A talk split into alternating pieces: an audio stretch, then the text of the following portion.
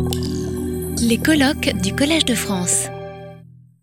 Nous voudrions parler aujourd'hui des effets de la mondialisation, bons et mauvais, euh, dans un domaine particulièrement en pointe et où le Collège de France est également particulièrement en pointe.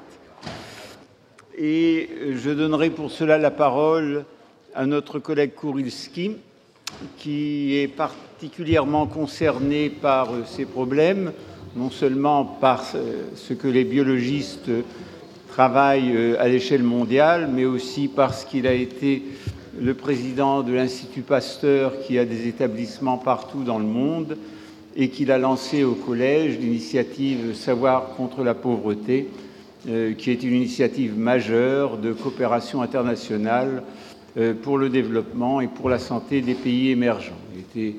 Donc particulièrement euh, qualifié pour aborder ces problèmes, d'autant plus qu'il est aujourd'hui également très lié avec une université de Singapour, en plein dans les pays émergents. Bien, merci Gérard. Hier, vous avez eu plusieurs exposés sur la mondialisation d'un certain nombre de, recherches en biologie, notamment dans le domaine de la, génomique. Et donc, j'ai choisi de prendre un abord un petit peu différent euh, euh, qui est d'abord euh, beaucoup plus, comment dire, enfin assez critique et même autocritique sur l'évolution de la discipline. Et je voudrais dire d'emblée que ce n'est pas un discours pessimiste, c'est un discours critique, que la biologie fait d'immenses choses, mais que je pense que nous faisons face à un certain nombre de, questions qu'il est important de réfléchir. D'abord, la biologie a connu des évolutions majeures la première d'entre elles est démographique.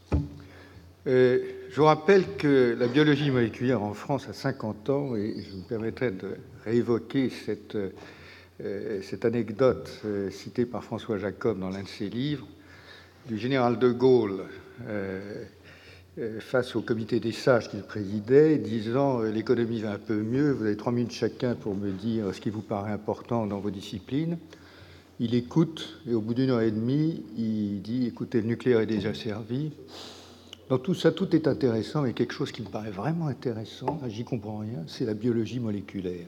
Je vous propose de mettre tout l'argent là-dessus, et ça a été euh, le démarrage de la biologie moléculaire en France, avec des moyens très supérieurs, euh, et c'est grâce à quoi d'ailleurs votre serviteur a pu avoir une bourse qui lui a permis de démarrer. Euh, je calcule qu'aujourd'hui, la France doit avoir environ 60 000 biologistes entre le CNRS, l'INSERM, l'INRA, l'Institut Pasteur, les universités, etc., ce qui représente 0,1% de la population française. Je calcule, à la louche bien entendu, que si j'additionne l'Europe, les États-Unis, le Japon, euh, euh, on doit avoir à peu près un million de chercheurs en biologie. Et je calcule également, ou je fais l'hypothèse, que dans les dix ans qui viennent, à cause de la croissance que nous avons euh, euh, bien entendu de la Chine, de l'Inde, du Brésil et d'autres pays, ce nombre va sûrement doubler. Et donc nous aurons 2 millions de biologistes, chercheurs en biologie de par le monde. Voilà, donc un changement démographique majeur, qui s'accompagne bien entendu d'un changement dans le volume des connaissances qui devient considérable, croissance du nombre de journaux, on peut le documenter de différentes manières, de pages publiées, des bases de données, l'informatisation, avec ces conséquences que nous connaissons tous dans la pratique de la recherche, l'impossibilité de tout lire, c'est-à-dire de lire tout ce qu'on aurait envie et besoin de lire, l'impossibilité également de citer toutes les sources, et cela a quelques conséquences euh, euh, que je vais détailler. Alors voilà la belle courbe exponentielle de la base de données qui s'appelle PodMed, que tous les biologistes utilisent, qui a maintenant 20-21 millions d'articles publiés en ligne, et vous voyez cette super croissance exponentielle, euh, qui s'accompagne bien entendu au niveau de la connaissance euh, de, de changements qui sont majeurs.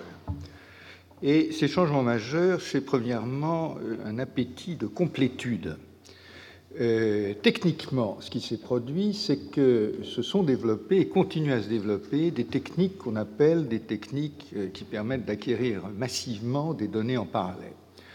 C'est vrai du séquençage, c'est vrai de l'analyse des protéines, c'est vrai de l'analyse des métabolites, c'est vrai de plein de choses.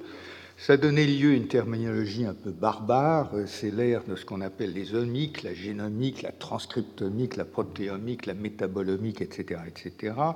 Et euh, cela pose, euh, comme cela vous a été expliqué par Jean-Loup Mordel hier en matière de, de, séquences de gènes, j'y reviens un tout petit peu, des problèmes très importants euh, en termes de stockage, de gestion de données, qui, deviennent, qui, atteignent des volumes absolument considérables.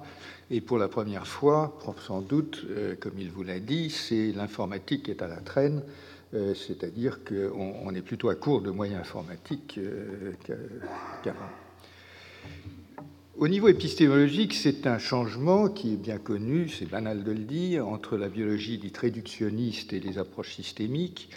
La biologie moléculaire des années 60, 70, 80 et même 90 était réputée euh, réductionniste, tout simplement parce que chacun travaillait sur sa molécule, son bout de gène, etc. Et bien entendu, euh, la transition vers les systèmes est plus qu'amorcée, les systèmes cellulaires, les ensembles de cellules, les populations, l'écologie, l'évolution, etc. Euh, tout ça est, bien, avancé et euh, nous sommes effectivement rentrés dans l'ère de la, biologie systémique. La transition a son symbole, et son symbole, c'est bien sûr le séquençage du génome humain, qui pour la première fois a donné la complétude du système. Cette complétude s'accompagne de complexité, bien entendu. Et voilà un article qui est déjà vieux, il a 5, 6, 7 ans, euh, qui montre le réseau d'interaction d'un certain nombre de protéines d'un micro-organisme qu'il a vu. Alors j'aime beaucoup montrer ce cliché euh, parce que euh, pour moi il montre qu'on ne peut plus travailler sans modèle. On n'y pige rien. il y a tellement d'éléments là-dedans qu'il faut absolument modéliser. Il faut des modèles, il faut donc des mathématiques, il faut des hypothèses, il faut revenir à l'expérience euh, de façon beaucoup plus aiguë qu'avant. Et j'ai pris un cliché plus récent parce qu'il est encore plus beau et plus esthétique. Euh, voilà le, euh, comment dire, le cliché qui montre les interactions génétiques d'une cellule de levure et dans lesquelles on arrive à distinguer un certain nombre de domaines fonctionnels qui sont eux-mêmes en interaction, donc des réseaux d'une énorme complexité avec des, milliers d'éléments en interaction euh, multiples, euh, et ce n'est que le début euh, de, la science complexe. Donc, si vous voulez, un domaine qui a énormément évolué en qualité, bien sûr, en quantité, donc en volume, tout autant que dans son, style épistémologique. Ces évolutions majeures, donc, ont des conséquences profondes et parfois problématiques et c'est donc là où je vais commencer à aborder un certain nombre de problèmes, euh, tout en réaffirmant euh, mon optimisme de, base, mais je pense que nous avons intérêt à voir un certain nombre de ces problèmes euh, en face. Donc, aujourd'hui, la biologie, je pense, est la plus volumineuse des sciences, parce que si vous prenez le CNRS, la biologie, c'est à peu près un quart. c'est une science qui est très volumineuse euh, et pourtant, elle est relativement unifiée, euh, tout simplement parce que la vie, c'est la vie et que la vie euh, a été modelée par l'évolution.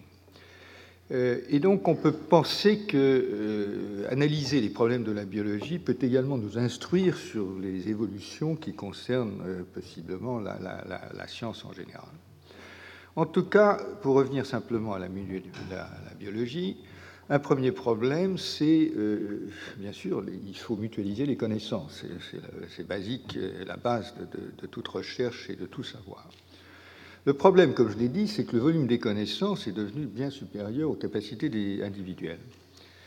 Euh, on, a un phénomène qui euh, exprime, je crois, cette, sociologiquement cette évolution, c'est la multiplication des revues de synthèse. Donc tous ceux qui travaillent dans le domaine connaissent les Nature Review Immunology, Nature Review Neuroscience, etc.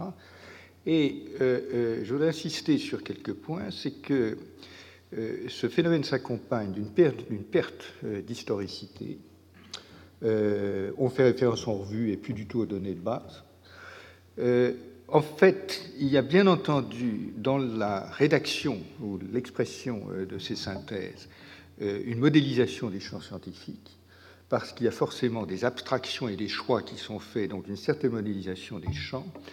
Et il y a également au sein des communautés une certaine modification des équipes de pouvoir, puisque celui qui euh, rédige la revue de synthèse capte une partie de l'attention et des citations, ce qui n'est pas sans influence pour son propre avenir.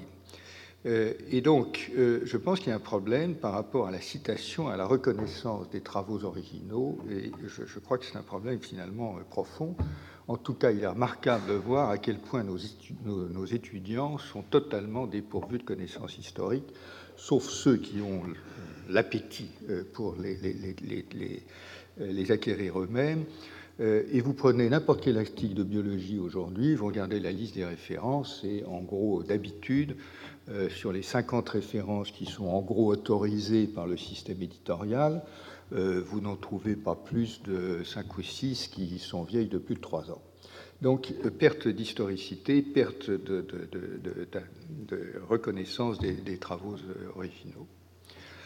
Je note également, et je pense que ce sera discuté par mes collègues par la suite, que l'actuel système de revue par les pairs, qui a fonctionné dans ce domaine comme dans tous les autres, il est de plus en plus imparfait. Et je pense qu'il y a un effet de volume qui est, très important à, bien prendre en compte. Euh, à, vrai dire, euh, ce système est devenu, euh, dans beaucoup de cas, relativement aberrant. Ce qui se passe, c'est qu'il y a tellement de publications, tellement de travaux, donc plusieurs millions par an. Hein. donc ça suppose une mobilisation des experts qui, de moins en moins, prennent le temps de faire le travail, de plus en plus délèguent ça au postdoc qui vient d'arriver. Euh, et on arrive à une qualité d'évaluation qui est extrêmement douteuse et qui est surtout d'une équité douteuse, c'est-à-dire que le système devient partiellement stochastique, euh, d'excellents papiers qui devraient être publiés dans d'excellentes revues ne parviennent pas à être publiés, euh, et donc il y a un véritable problème qui, je, crois, qui est un vrai problème d'équité, qui pose d'ailleurs quelques problèmes éthiques par derrière, mais qui a un impact énorme sur la reconnaissance des hommes et des institutions, puisque euh, les systèmes d'évaluation sont, euh, largement fondés sur les publications et la nature des impacts de citation, etc., ce que nous avons entendu hier. Du coup, une autre modification qui se produit, c'est que les échanges oraux se redéveloppent, mais ils se redéveloppent sous plusieurs formes. D'abord, vous avez euh, l'organisation de symposiums euh, absolument colossaux avec 14 euh, 000 personnes en neurosciences, des, trucs qu'on se demande vraiment qu'est-ce qu'on communique dans ces, institutions. L'organisation de ces, ces, ces est maintenant très largement commercialisée. Il y a un problème de commercialisation de l'information orale. Et Dieu merci, le Collège de France existe pour s'opposer à cette commercialisation de l'information. Avez bien sûr, mais ça a toujours existé, des problèmes de vedettariat scientifique et de médiatisation. Vous avez une véritable jet set d'un certain nombre de nos collègues qui passent leur temps dans les avions. Et de façon peut-être plus intéressante, euh, vous avez un problème qui me paraît très intéressant et important, c'est un retour à la régionalisation. Au fond, euh, il n'y a plus assez d'argent pour faire voyager tous les gens qu'il faudrait, et puis il y en a trop. Et donc, on assiste à un repli euh, dans, nos disciplines, ou au moins dans certaines de nos disciplines, un certain repli des États-Unis sur eux-mêmes, de l'Europe sur elle-même, et, maintenant de l'Asie sur elle-même. C'est-à-dire qu'il y a grands symposia qui sont tenus dans ces différentes régions, dans lesquels, bien sûr, on invite quelques vedettes, mais enfin, euh, on n'est plus dans le système réellement international que l'on connaissait, me semble-t-il, ou que j'ai cru connaître il y a euh, seulement 20 euh, ans. J'en arrive maintenant à des problèmes qui sont, pas des problèmes, des, phénomènes qui sont tout à fait intéressants, qui sont ceux de la socialisation de la recherche biologique, s'entend, et qui sont préfigurés, si j'ose dire, par nos amis physiciens lorsqu'ils se groupent pour travailler au CERN. C'est en France, à mon sens, qu'a été inventé en, génétique euh, le travail distribué, le travail international distribué, et je crois que c'est au CEF, à Jean Dosset, à ses collaborateurs, qu'il faut rendre ce mérite. Euh, c'est bien autour du Téléthon, euh, enfin du Généton, pardon, et du CEF que se sont développées ces pratiques de distribution du, euh, internationale du, travail, avec bien sûr la répartition internationale des résultats. C'est ensuite l'Union européenne qui a donné l'exemple, et c'est en 1996 que le génome, la séquence du génome de la levure a été publié après une mutualisation des moyens, c'est-à-dire qu'on se distribuait les chromosomes, tel institut va séquencer tel bout de chromosome, tel autre, etc. Ça finit par aboutir à la, séquence du, génome de la levure. Et bien sûr, ensuite, euh, le déchiffrage du génome humain, euh, dont je voudrais souligner d'ailleurs qu'il a été fait deux fois une fois par un travail distribué dans le secteur public et une fois par un travail non distribué dans le secteur privé, euh, mais je n'ai pas le temps de commenter ce phénomène que sans doute Jean-Loup euh, Mandel a, commenté hier. Phénomène de socialisation, nous le voyons également dans l'Union européenne avec la création de ces énormes conglomérats de, laboratoires dans les grands programmes européens euh, qui ont cette caractéristique d'essayer de mobiliser 20, euh, 25 laboratoires sur un grand thème en immunologie, euh, etc., avec des lourdeurs de gestion qui sont indubitables ou indiscutables. Et par ailleurs, et je veux dire, je le dis très simplement parce que j'ai beaucoup critiqué ce système par le passé, je reconnais qu'il nous a appris à travailler ensemble et qu'il y a un mérite très très positif euh, à ce type de, programme. Et puis, bien sûr, il y a le grand programme mondiaux, comme l'a été le, programme humain. Alors, bien sûr, ces programmes supposent euh, de temps en temps et sont fondés sur une mutualisation des, ressources. Alors, j'en cite quelques exemples. Euh, des ressources en termes d'instruments. Nous n'avons pas en biologie des instruments aussi euh, massifs et sophistiqués que, ceux que, l'anneau du CERN ou les anneaux du CERN. Euh, néanmoins, pour séquencer notamment le génome humain, les ressources techniques étaient limitées, il fallait euh, mutualiser. Mais je voudrais juste dire ici que les progrès de l'instrumentation sont tellement rapides que cette mutualisation est cyclique. Euh, aujourd'hui, les, instruments euh, qui hier étaient mutualisés euh, deviennent disponibles pour des coûts raisonnables, avec des débits qui permettent de servir les, expériences locales et donc de, revenir au niveau de, en gros, de l'expérimentation plus ou moins individuelle. Vous avez néanmoins des, des, domaines où la mutualisation est absolument essentielle et restera essentielle. Euh, un exemple, ce sont les cohortes de, patients euh, qui sont une matière, entre guillemets, absolument euh, extraordinaire et indispensable pour la, recherche médicale. Et peut-être Pierre Corvol en parlera après. Et vous avez aussi un phénomène de plus en plus fréquent qui est un phénomène de mutualisation des intelligences, c'est-à-dire qu'il faut quand même se mettre à plusieurs pour essayer de réfléchir à un problème. Et ça, c'est un changement dans les métiers de la recherche biologique où la tradition était effectivement une tradition euh, assez individualiste. Donc nous avons une coexistence de deux systèmes, un système individuel et un système de grands projets qui, lui, est beaucoup plus soumis à la politique et à euh, la technicité. Maintenant, je voudrais dire qu'il euh, faut quand même une organisation à l'échelle mondiale pour des raisons qui sont un peu barbantes, euh, pas très drôles pour les chercheurs, mais qui sont euh, vraiment évidentes et je, vais vous montrer pourquoi. Il faut arriver à normaliser, à standardiser un certain nombre de données et en gros, les biologistes se trouvent dans certains domaines un peu comme se trouvent les climatologues qui sont forcés de mettre en commun leurs données s'ils veulent progresser pour analyser le climat à l'échelle mondiale. Euh, normaliser et standardiser les données, les annoter correctement et avoir des bases de données compatibles entre elles. Vous avez aujourd'hui des centaines de bases de données, de structure des protéines, de, prédiction de la structure des protéines, de modélisation, etc., de génome, de transcriptome, de trucs. Ces données ne sont pas toujours compatibles entre elles et c'est une nuisance euh, très importante pour la recherche. Il existe en fait une masse considérable de données publiées qui sont inexploitables en dehors de leur contexte initial. Je vous donne juste euh, un petit exemple euh, ici qui est celui de la, transcriptomie. Et je passe le séquençage puisque euh, Jean-Loup Mandel en a parlé euh, hier.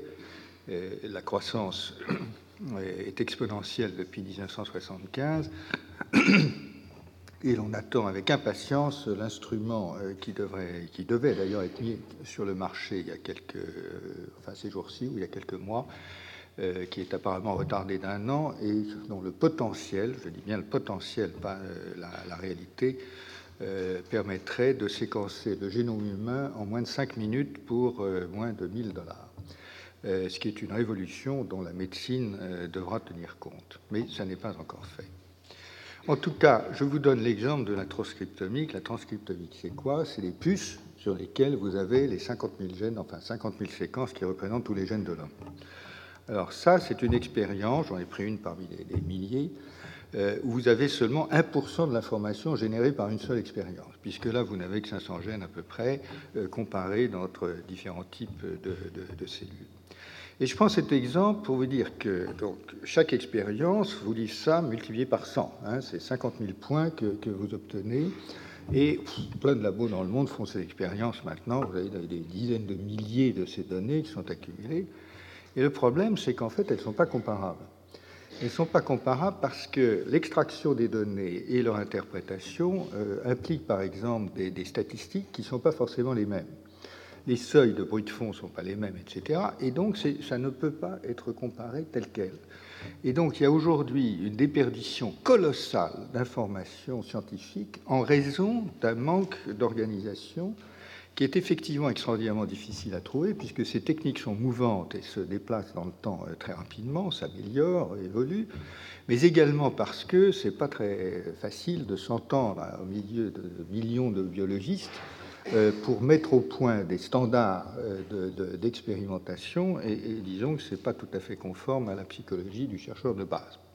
Donc, il y, a un vrai état de problème à ce niveau-là et une déperdition considérable. Tout ça pose de nouveaux problèmes. Un problème sur lequel je passe rapidement est un problème d'épistémologie, euh, c'est-à-dire que notre réflexion sur la biologie systémique entraîne certains de nos collègues vers des, euh, extrémités un peu radicales et absurdes dans lesquelles, euh, à partir du génome humain, on pourrait déduire le comportement, etc. C'est totalement absurde. je, le mentionne simplement pour rappeler que nous devons toujours et perpétuellement nous méfier de la notion du déterminisme en biologie et notamment du déterminisme génétique. La question de la gestion collective des données est un problème qui se pose de plus en plus, qui est de plus en plus aigu, et je viens d'en parler. Euh, ça suppose également une forme de contrôle de, qualité qu'on ne retrouve pas seulement en génomique. Euh, par exemple, UPO est un consortium international qui a pour objet d'analyser le maximum de protéines à partir d'une prise de sang. Euh, l'objectif est, extrêmement important puisque médicalement, si vous arrivez à analyser le maximum de ce que vous pouvez d'une prise de sang, vous aurez des capacités de diagnostic probablement très, très supérieures. Eh bien, les, problèmes de comparaison de données, de contrôle de qualité sont, sont, sont énormes. Je crois que nous, biologistes, euh, nous faisons face quand même à une sorte de problème de sens, que je vais illustrer de façon un petit peu provocante. Problème de sens au niveau des finalités, euh, qui sont peu discutables en soi s'agissant des finalités médicales. Les finalités biotechnologiques posent quand même un peu plus de problèmes au niveau de l'acceptabilité, notamment les OGM ou, et bientôt, euh, la biologie synthétique, sans doute les, nanotechnologies, qu'elles soient biologiques ou non. Euh, ce sont des, problèmes importants. Je mentionne au passage que je ne vois pas très bien comment euh, on va résoudre tous les problèmes d'environnement, de climat, d'énergie sans faire appel à des OGM, mais c'est un sujet sur lequel je ne m'étendrai pas. J'insisterai plus sur un problème qui me frappe énormément et qui est celui de la redondance. Nous avons donc des millions de biologistes, enfin, un, pas, un deux millions de biologistes de par le monde, et comme je l'ai dit, ce nombre va doubler. Euh, or, qu'est-ce qui se passe? Premièrement, nous vivons dans un climat euh, d'hypercompétitivité euh, sur la finalité de laquelle on peut quand même s'interroger. Euh, est-ce que nous sommes forcément, euh, ou est-ce que notre ambition est d'être des coureurs de Formule 1 et, par voie de conséquence, est-ce qu'il faut vraiment des coureurs et des voitures de Formule 1 pour faire des bonnes voitures? Ce n'est pas complètement évident, on peut en discuter. La redondance, c'est quoi? La redondance est à deux niveaux. Le premier niveau, c'est que la plupart des grandes découvertes aujourd'hui en biologie sont faites plusieurs fois, de façon à peu près indépendante. Donc il y a redondance à ce niveau-là. La redondance la pire, c'est quand même que dans la recherche habituelle, c'est-à-dire pas les grandes découvertes, le, travail euh, normal, si vous voulez, du biologiste, les mêmes résultats sont quand même en moyenne, à mon sens, euh, en gros, publiés 5 à 10 fois. Donc, euh, il y a de la redondance. Et donc, ça pose un véritable problème parce que ça pose un problème de, choix des sujets de recherche. et puisque, comme je le prétends, le nombre des biologistes va doubler dans les 10 ans à venir, est-ce que ça veut dire que l'index de redondance va doubler, c'est-à-dire qu'on va republier les mêmes choses 10 à 20 fois? Euh, Il y a quand même un sujet. Évidemment, ce n'est pas ce qui va se produire, je ne pense pas, mais euh, j'utilise cette euh, présentation un peu provocante pour poser le problème du choix et de la pertinence des sujets de recherche et du fait qu'il y a certainement beaucoup de suivisme euh, euh, qui doit être analysé et qui doit être analysé euh, dans un contexte de, la société des, communautés scientifiques. Donc je crois, et j'en arrive à la fin de cet exposé, je crois que nous faisons face quand même à des problèmes qui me paraissent profonds et qui sont, je crois, trop sous-estimés. Le premier, c'est que bien sûr, il y a un problème d'analyse des bénéfices sociaux, puisque euh, nous faisons face, notamment en matière d'OGM, par exemple, à une contestation sociale qui, incidemment, n'est pas générale. Elle est très spécifique, d'ailleurs, de la, France et de l'Europe, ou relativement spécifique de la France et de l'Europe. Euh, et de certains mouvements écologistes internationaux, mais enfin, la Chine et l'Inde sont peuplées d'OGM euh, sur des, milliers ou des milliers d'hectares. Le deuxième, c'est que, de façon plus générale, euh, nous avons ce problème de redondance et peut-être cela pose-t-il un problème de définition et de mesure des externalités de la recherche, comme disent les économistes. Après tout, si la recherche euh, est destinée principalement à former des, enseignants, euh, il n'y a pas de problème à ce qu'il y ait une redondance des résultats de recherche. Euh, le bénéfice attendu n'est pas dans l'originalité des résultats. Et donc on peut essayer de justifier, enfin on peut sans doute justifier la recherche par ce gain de, productivité, entre guillemets, de qualité dans l'environnement. néanmoins, je pense que nous travaillons pas suffisamment sur cette question des, externalités, ce qui est un peu paradoxal au moment où, enfin à l'époque où on est en train de chiffrer euh, les externalités positives d'un hectare de forêt amazonienne pour lui attribuer un coût. Euh, je pense qu'on peut peut-être faire un petit peu mieux euh, en matière d'analyse des, retombées positives de la recherche. Je pense que lorsque les ensembles de chercheurs deviennent très importants, comme c'est le cas chez les biologistes, il y a un problème d'organisation de la démocratie des chercheurs. La recherche représente un magnifique exemple de démocratie. Euh, encore faut-il que la démocratie s'organise correctement. La dérive du système d'évaluation par les pairs est une dérive de la démocratie des chercheurs. Et je pense qu'il est vraiment euh, tout à fait important d'y réfléchir et, de s'en saisir et de la corriger. Et euh, quelque part, puisque j'attribue une partie de ces dérives à la question de la dimension des communautés, je pense que ça nous pose, nous chercheurs, la question de l'analyse de la dimension des structures optimales des tribus et des communautés scientifiques dont nous faisons les uns et les autres partie. Et enfin, et ce thème sera traité après, je crois qu'il y a un véritable problème de moralisation de certaines pratiques, notamment dans l'évaluation euh, des travaux scientifiques. Alors, ma conclusion sera celle-ci, c'est qu'au fond, moi, ce dont je suis convaincu, c'est qu'il n'y a pas assez de recherche sur la recherche. En d'autres termes, euh, nous chercheurs, je parle pour la biologie, bien entendu, et je ne voudrais pas généraliser pour d'autres champs, mais je pense que euh, nous bénéficions d'une liberté qui est fantastique, qui est un privilège extraordinaire. Et je pense qu'il est de notre responsabilité d'analyser dans quelle mesure nous pouvons optimiser euh, l'exercice de cette, de cette, liberté, non seulement pour nous-mêmes, mais bien sûr pour les, les sociétés dont nous sommes partis. Euh, je voudrais préciser que quand je dis pas assez de recherche sur la recherche, pour moi, c'est surtout au sein des communautés scientifiques. Le débat que nous avons entendu hier soir sur l'économie scientifique a montré à quel point, je pense, les points de vue peuvent être différents selon qu'on est à l'intérieur ou à l'extérieur. Les deux sont sans doute utiles, mais après tout, ceux qui connaissent le mieux leur communauté, ce sont ceux qui sont dedans, et je pense que c'est d'abord à eux qu'il appartient de se mobiliser pour réfléchir à ces questions. Voilà, je conclurai là sur cette, remarque euh, tout en réinsistant que euh, la biologie fait des choses magnifiques, euh, la médecine progresse de façon extraordinaire, mais que pour mieux gérer ces évolutions, il me semble utile de réfléchir un petit peu. Merci.